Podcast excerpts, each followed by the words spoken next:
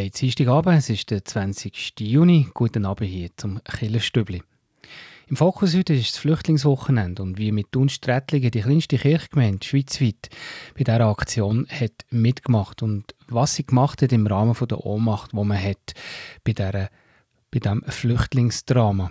Und in der Frage der Woche fragen wir den ganzen Monat, welche Person in der Bibel total unterschätzt ist. Heute mit dem Heilsarmee-Offizier Christian Dummermuth. Anfangen tun wir aber jetzt mit den Nachrichten.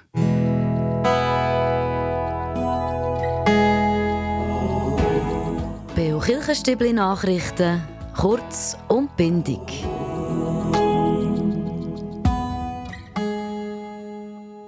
Das Flüchtlingswochenende war eine schweizweite Aktion am Wochenende in vielen grossen Städten, um auf die Situation der Flüchtenden aufmerksam zu machen. Mitgemacht an diesen drei Tagen hat auch die Kirchgemeinde Thun Strätlingen. Mit Thun kann man sagen, die kleinste Stadt, die da hat mitgemacht Und es ist eine sehr wichtige Aktion, sagt Pfarrerin Uta Ungerer.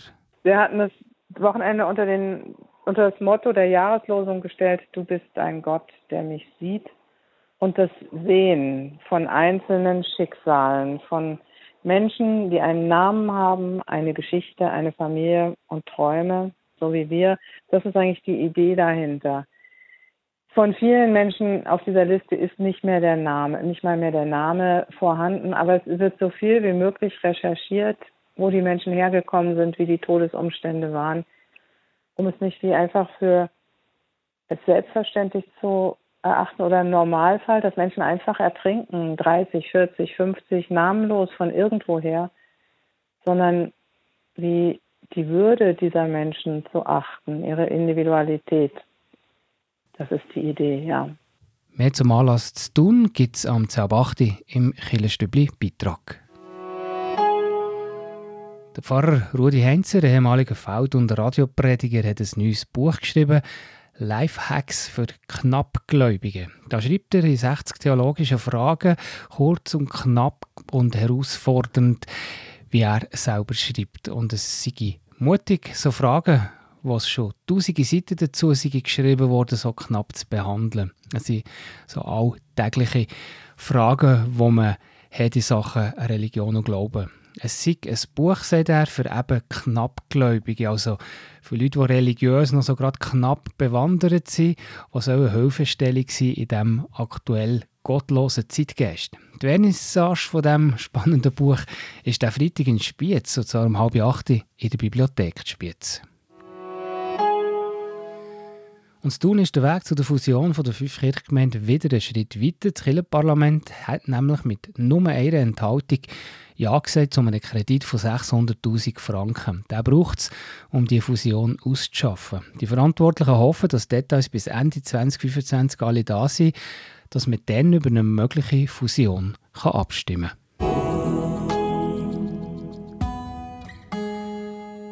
Sowie zu den Nachrichten. Nachher geht es weiter, etwa am 10.8. mit dem Beitrag, wo wir mehr hören, wie Kirchgemeinde und Strätlingen das Flüchtlingswochenende hat gestaltet das Flüchtlingswochenende ist eine schweizweite Aktion in Städten, um auf die Situation der Flüchtenden aufmerksam zu machen. Mitgemacht an diesen drei Tagen auch Kirchgemeinde und Strätlingen mit Thun die kleinste Stadt, die da ist, dabei war. Wir haben mit der Pfarrerin Uta Ungerer darüber geredet.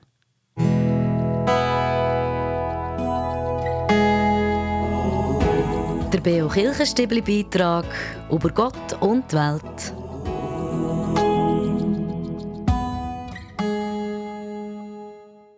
Uta Ungerer, wir haben es von dem Flüchtlingswochenende, wo es war, eben am letzten Wochenende und da hat vor allem auch Thun eigentlich recht viel gemacht äh, an mehreren Tagen.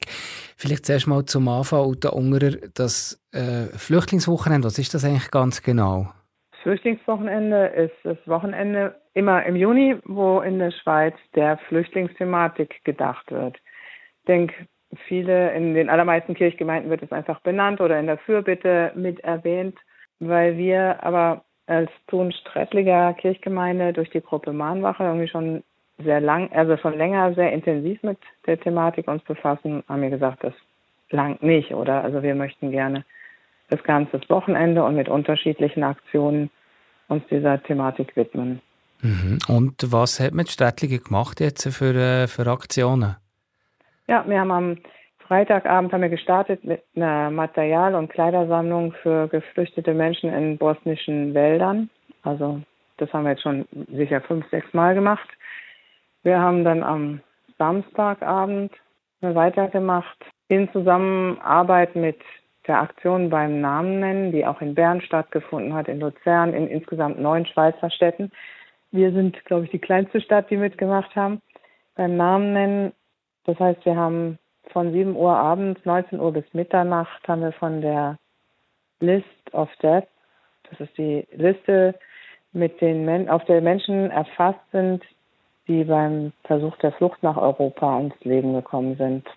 Es sind insgesamt 52.760 Menschen, die dort aufgelistet sind. Und man liest von dieser Liste, um der Menschen zu gedenken.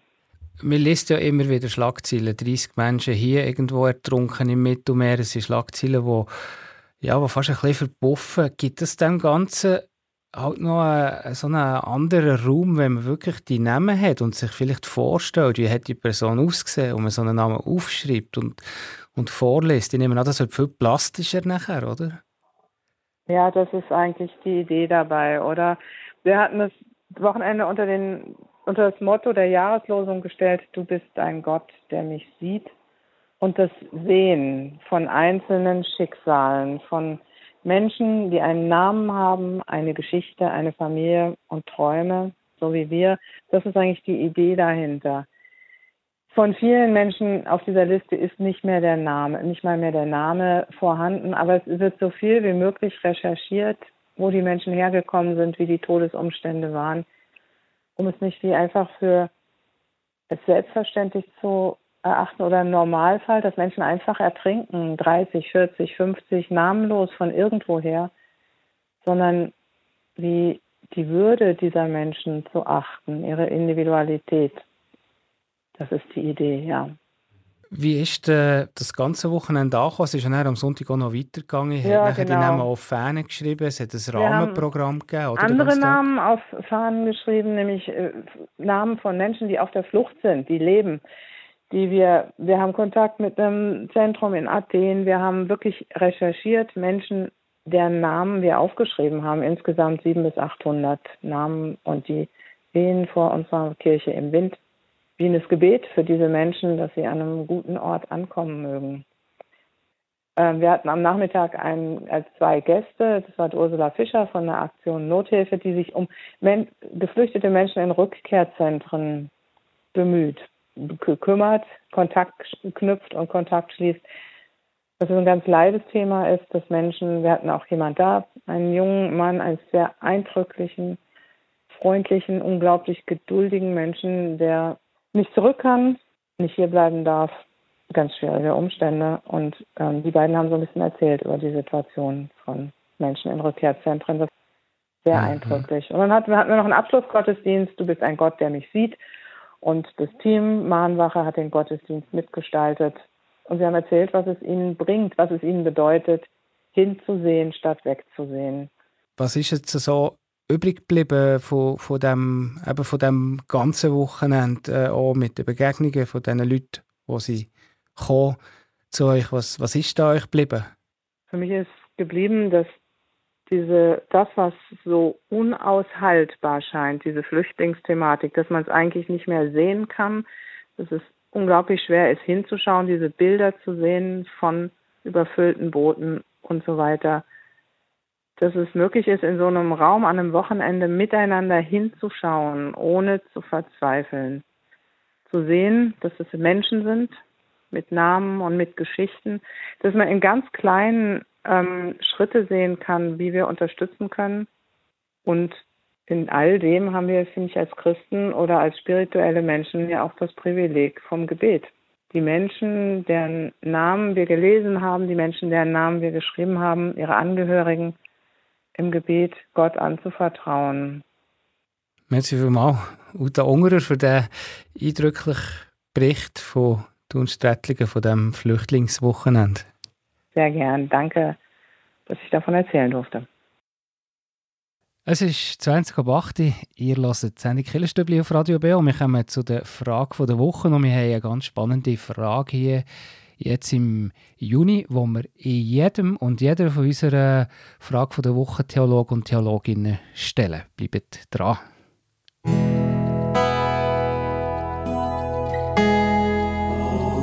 Die Frage der Woche im Beo Kirchenstübli. Hinterfragt, gibt Antworten und entschlüsselt. Und telefonisch zugeschaltet ist mir der Christian Dommermuth aus, äh, aus Adelboden. Ähm, Christian Dommermuth, ich habe es eben schon angesprochen, wir haben spannende Frage, und zwar die stellen wir auch jeder Theologin, jedem Theolog vom, vom Frage der Woche-Team. Das ist mir aber noch so ein bisschen spannend, was da auf die gleiche Frage für unterschiedliche Antworten kommen. Und wir haben es ja schon mal gehabt, zum Beispiel, welches ist so die Superheld in der Bibel und jetzt im Juni fragen wir danach, welches ist die meist unterschätzte Figur in der Bibel.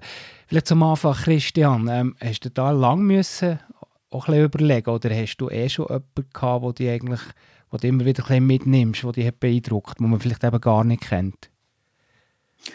Ja, das ist eigentlich, ähm, äh, wie soll ich das sagen? ich habe auch gesehen, geschaut, dass die Frage ist. Und der hat den Namen gesehen, genau. Und dann dachte das passt, genau. Das ist jemand, der wo, wo wirklich ähm, bei mir immer wieder mal ähm, irgendwie ins Gespräch kommt, aber man eben nicht so unbedingt kennt. Mhm. Und ähm, ja, manchmal frage ich mich auch, was ist eigentlich, was ist eigentlich mit dieser Person genau? Welche Person ist denn das bei dir? Der Obed Edom. Obed Edom, ja, ich glaube, da muss unseren Hörer und Hörerinnen helfen, auch sicher mir. ja, ja, genau. Also wir, wir, haben, wir haben eine Gruppe, ähm, äh, äh, eine Gruppe, die Lobpreis macht zusammen und die haben ihrer Gruppe den Namen Obed Edom gegeben. Und die haben dann auch so ein bisschen gefragt, ja, hm, wie, wie kommt ihr jetzt da drauf? Und der Obed Edom war der, gewesen, ähm, wo mit dem, wo in der Davids-Geschichte Bedeutung hat. Und zwar hat der David den Wunsch gehabt, die Bundeslade, wo, wo ist gestohlen wurde, also die, das Zeichen von ihrem Bund, von, von der Zusammengehörigkeit vom Volk Israel zu Gott, ähm, wieder zurückzuholen auf Jerusalem. Und er hat das auf einen Wagen geladen und ist mit, äh, mit diesen Kühen äh, hat die Kühe den Wagen ziehen und ist mit dem Wagen Richtung Jerusalem gefahren. Und es hat einen Moment gegeben auf dieser Fahrt, wo die Bundeslade hat droht nachzufallen. Und dann hat ein anderer Mann hat die Bundeslade wollen haben, dass sie nicht nachgefallen Und es heisst in der Bibel, dass Gott den Mann habe, ähm, geschlagen, also der ist gestorben, weil er die Bundeslade hat angerührt. Und nachher sind alle so oh, mega erklüpft, oh, was ist jetzt? Und jetzt kommt eben erst der Obed Edom ins Spiel. Man hat dann überlegt, oh nein, lieber tun wir die Bundeslade gar nicht mehr zu hart bewegen. Wir lassen die lieber an dem Ort, wo sie ist. Und wo könnten wir jetzt die her tun? Und nachher heisst es dort, ähm, ein, äh, ein Gebäude oder eine Liegenschaft von dem Obed Edom eben. Und dann haben sie die, äh, die Bundeslade in dem sein Haus eingetan und dort wie zwischengelagert. Und das ist die kurze Begebenheit, von, wo der Bibel eben von dem Obed Edom heißt. Und es heißt aber auch, der Obed Edom sei nachher in dem Sinn, für dass er die Bundeslade bei sich hat aufbewahrt, sei er gesegnet worden. Das wäre die kurze, die kurze ja, Geschichte. Und es ist ja eigentlich noch eine markante Geschichte. Warum kennt man denn den Namen Obed Edom nicht wirklich? Oder ist das, oder bin das einfach ich, den ich nicht kenne? Ja, ich, ich, ich habe schon das Gefühl, dass wir vielleicht ein bisschen manchmal unseren Fokus ähm, sehr stark auf dem, auf dem strafenden Gott haben. Und dass man vielleicht sieht, aha, die Bundeslade ist da oben, hat oben und der hat das, der Usia hat unrechtmäßig die Bundeslade angerührt und Gott hat ihn dann gestraft. Und wir vergessen ähm, dann häufig, dass eigentlich äh, Gott zwar sehr heilig ist und sehr rein ist und, und darum ist das wie eine Konsequenz gewesen, aber dass er eben auch äh, ein Gott ist, wo, wo eigentlich schenken und segnen Und ich habe das Gefühl, manchmal wir Menschen oder vielleicht auch, auch Leute, die vielleicht der christlichen Religionen gegenüber kritisch sind, da wird viel gesagt, ja, das ist sowieso immer mit dem strafenden Gott. Und, und ich glaube, das ist wie ein Aspekt drin, wo, wo ich aber denke, das hat einfach auch damit zu tun, dass Gott heilig ist. Also in dem Sinn rein. Und darum er da auch klar Grenzen zieht, aber dass er eben auch Gott ist, der segnen und schenken und, und, und, und eigentlich auch die Absicht hat, dass es uns gut geht. Und das tun wir wie ein bisschen auf der Strecke, da habe ich manchmal das Gefühl. Ja. Und darum geht wahrscheinlich auch der Obed Edom vergessen. Und der strafende Gott, das stimmt natürlich schon, was du sagst, aber der strafende mhm. Gott hat wahrscheinlich auch noch eine höhere Bedeutung, weil das natürlich auch ist missbraucht worden, teilweise von den, mhm, von den, von den Machteliten, oder? Wo, Absolut. Das ist natürlich dann gelegen gekommen, wenn man mit Gott hätte können drohen Genau, genau. Ja, das ist ja vielfach so, dass, dass eigentlich, ja, man selber irgendwo probiert, Profit zu schlagen. Und darum tut mir eben die Geschichte eigentlich auch noch schön, weil dort ist eigentlich der David als König hat eben selber nicht mehr weiter gewusst. Ja.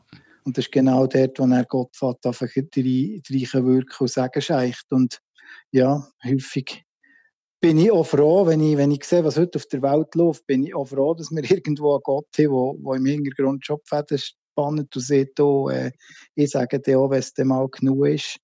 Und der hat ja auch mit den Konsequenzen zu leben wenn man zum Beispiel Leute missbraucht hat oder, oder eben Machtmissbrauch betrieben hat. Und auf der anderen Seite aber auch, dass ich darf wissen, dass, dass irgendwo Gott auch zum Ziel kommt, mit dem Sagen, mit dem, mit dem Schenken, mit dem Leben schenken. Ja. Genau. Merci vielmals, Christian, für die Geschichte über die Bundeslade aus der Zeit von David und über den Obed Edom. Danke vielmals, Christian, und einen Gruß auf Adelboden. Danke vielmals. Ihr hört Radio Beo, die Sendung Kirchenstübli. Beo Kirchenstübli Wettbewerb. Im Juni-Wettbewerb gibt es einen sommerlichen Preis und es geht auch ein bisschen um eine spezielle Pflanze, nämlich um das Schilf. Für das Tropenhaus Papiorama zu Kerzen könnt ihr nämlich einen Familieneintritt gewinnen. Und neben den tropischen Welten, die bekannt sind, gibt es im Aussenbereich eine neue Ausstellung. Und zwar geht es da ums Schilf. Und das ist ja sehr dominant im Seeland und hat auch eine wichtige Bedeutung für das Ökosystem dort. Schicken wir einmal oder mehrere Mal jetzt im Juni eine richtige Antwort und die kommen dann in die Verlosung Ende Monat. Zuerst kommen wir zu der Auflösung von letzter Woche. Dann wollte ich von euch wissen, wie das grosse Naturschutzgebiet am Nürburger See heisst. Und die richtige Antwort ist Cantigarisse. Und die Frage heute, in diesem drei Seenland am Ufer vom gleichnamigen See, welches mittelalterliche Städtchen ist dort unter anderem auch beheimatet? Ist das Antwort A. Murten oder Antwort B. Arberg? Die richtige Antwort könnt ihr mir schicken per E-Mail an wettbewerb.kibio.ch oder auch per Post Kibio 3800 Interlaken. Ich wiederhole die Frage nochmal. Der Preis, das ist auch ein Familieneintritt ins Papiorama. Das Kerzes und Kerzes steht in dem Dreiseenland in der Nähe von einem See. Und welches mittelalterliche Städtchen ist dort? Unter anderem oben beheimatet an einem gleichnamigen See. Ist das Antwort A, das Städtchen Murten oder Antwort B, das Städtchen Arberg? Die richtige Antwort die könnt ihr mir schicken, entweder per E-Mail, das wäre wettbewerb.kibio.ch oder per Post, Kibio 3800 Interlaken. Viel Glück! Im Killerstübli geht es weiter, nachher um 20 vor 9 mit den Veranstaltungstipps. Ihr hört das Killerstübli auf Radio Beo.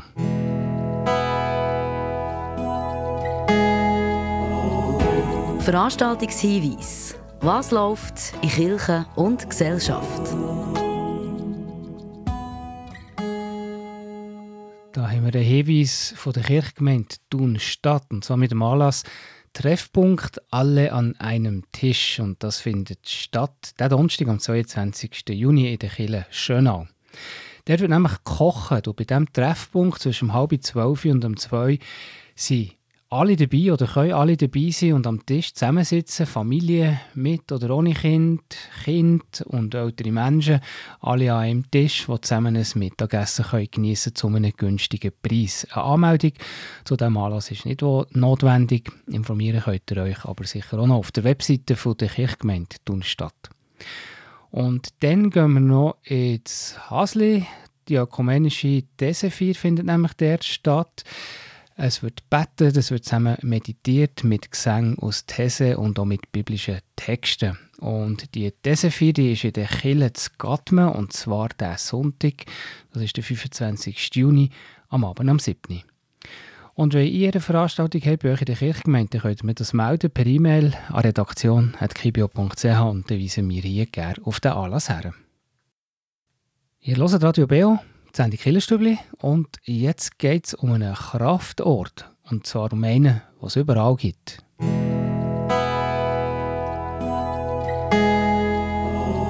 Der Beokirchenstübli Kraftort. Hier erzählen Menschen, wo sie sich besonders wohlfühlen, wo sie Kraft und Energie tanken oder Gott näher sind.